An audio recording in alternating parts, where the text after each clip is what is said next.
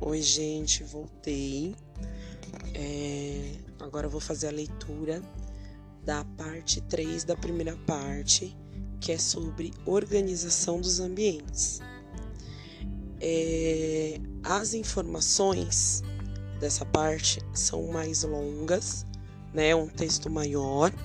Então, talvez eu dê uma paradinha, eu dê uma editada para que a leitura fique legal e de bom entendimento para todos, tá bom?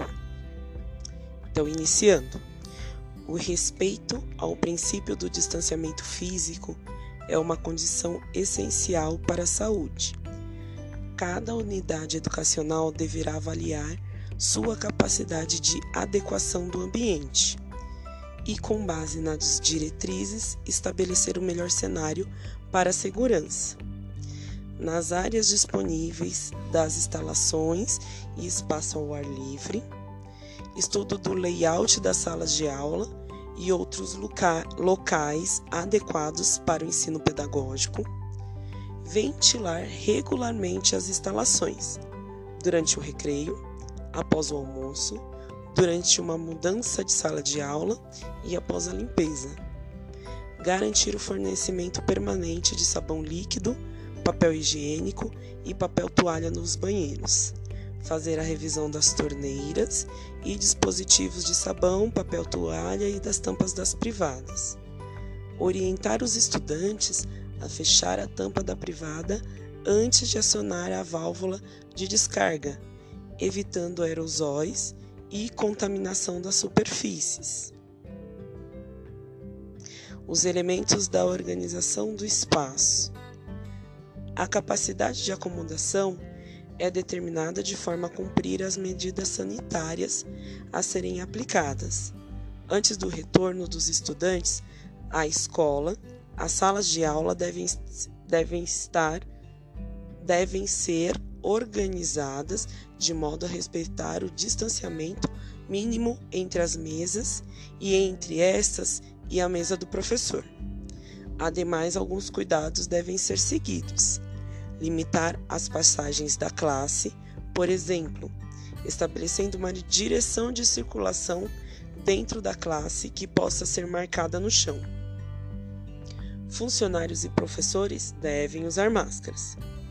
Estudantes a partir da EMEI devem usar máscaras dentro do ambiente escolar. Fora dele, como transporte rua, o uso para todos é obrigatório. As salas de aula devem ser ventiladas antes da chegada dos estudantes, abrindo janelas por 15 minutos.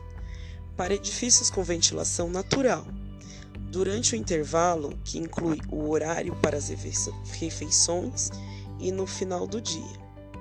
No 6, as salas dedicadas ao horário do sono, se existirem, deverão ser adaptadas para garantir o distanciamento físico e cumprir os, os regulamentos de saúde. O ideal é manter as salas ventiladas e com as janelas abertas, mas quando isso não for possível, as instalações deverão ser ventiladas frequentemente, com duração de pelo menos 10 minutos de cada vez. As salas de aula e outras salas ocupadas durante o dia devem ser obrigatoriamente ventiladas pela manhã antes da chegada dos estudantes, durante cada recreio, na hora do almoço e à noite durante a limpeza das instalações.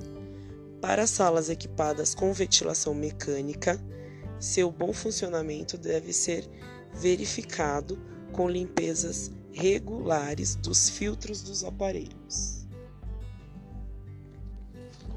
Organização do ambiente dos refeitórios e cozinhas.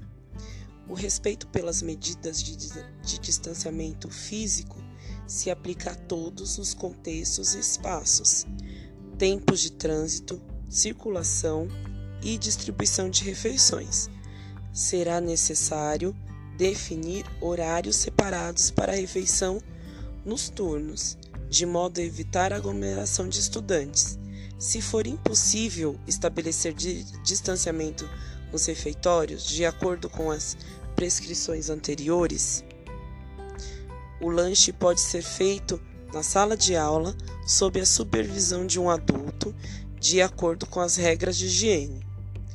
Cuidados necessários: organizar a lavagem das mãos antes e após cada refeição, garantir que a equipe use máscara e lave as mãos após cada contato, ao ajudar os estudantes a fazer as refeições, limpar as mesas e cadeiras após as refeições, planejar como distribuir a água para limitar o contato, adaptar as distribuições de refeições e talheres para limitar o contato, gerenciar os materiais coletivos, bandejas, talheres, jarras de água para limitar o contato, usar pratos de vidros e talheres de alumínio é recomendado.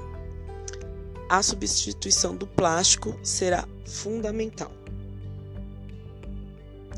Ventilar o refeitório antes e depois, abrindo as janelas, por exemplo, ou assegurar uma ventilação adequada. Depositar os resíduos em latas de lixo, equipadas com sacos, e esvaziá-las diariamente.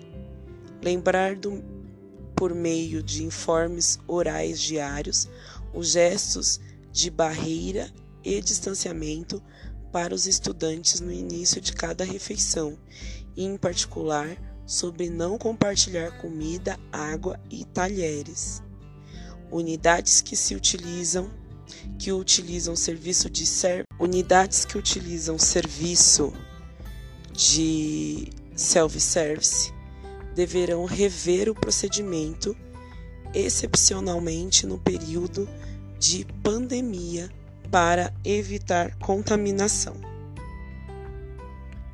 Organização dos sanitários. Os sanitários são ambientes de muita circulação na escola, por esse motivo, cuidado com eles deve ser redobrado e seu uso deve ser controlado para evitar aglomeração. Cuidados: limitar o número de pessoas presentes no banheiro para respeitar o distanciamento físico. Gerenciar o fluxo de estudantes para os banheiros, saída e retorno à sala de aula. Certificar-se de que os mictórios utilizados estejam separados pelo menos em um metro de distância, ou neutralizar todos os outros mictórios.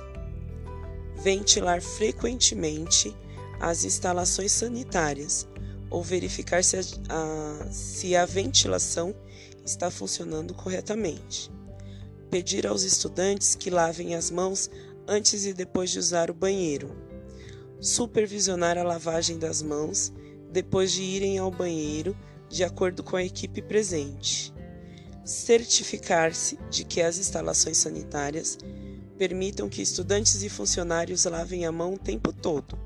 Água, sabão líquido e toalhas de papéis descartáveis, de preferência. Garantir o fornecimento de consumíveis de uso nos banheiros durante o dia sabonete líquido, papel higiênico, toalha de mão descartáveis e etc. Orientar os estudantes a fazer a tampa, a fechar, desculpa, a tampa da privada antes de acionar a válvula de descarga, evitando a formação, a formação de aerosóis e contaminação do ambiente.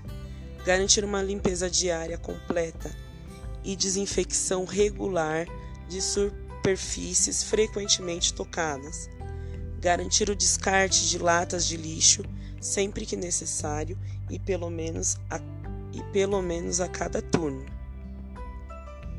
Organização do ambiente das salas de reuniões, sala dos professores, espaços coletivos por onde circulam os adultos. Educadores também precisam cuidar das regras de distanciamento para evitar contato físico próximo e possível contágio. O uso de máscara é obrigatório. Importante atentar-se para usar assentos com pelo menos um metro de distância e evitar sentar à frente de outra pessoa. Limpar e desinfetar tudo antes e depois de uma reunião. Não deixar nenhum objeto na sala ou desinfetá-lo antes do uso. ventilar regularmente o ambiente ou garantir que a ventilação funcione corretamente, bloquear as portas na posição aberta para refrescar o ar e evitar vários contatos com a, com a maçaneta. Manter o álcool em gel sobre a mesa, especialmente se houver troca de documentos em papel. Garantir a desinfecção regular dos equipamentos coletivos, impressoras, fotocopiadoras, telefones e etc. Gente, eu agradeço a atenção. Desculpa os erros, é porque eu tô aprendendo, tá? Aprendendo mesmo. Beijos.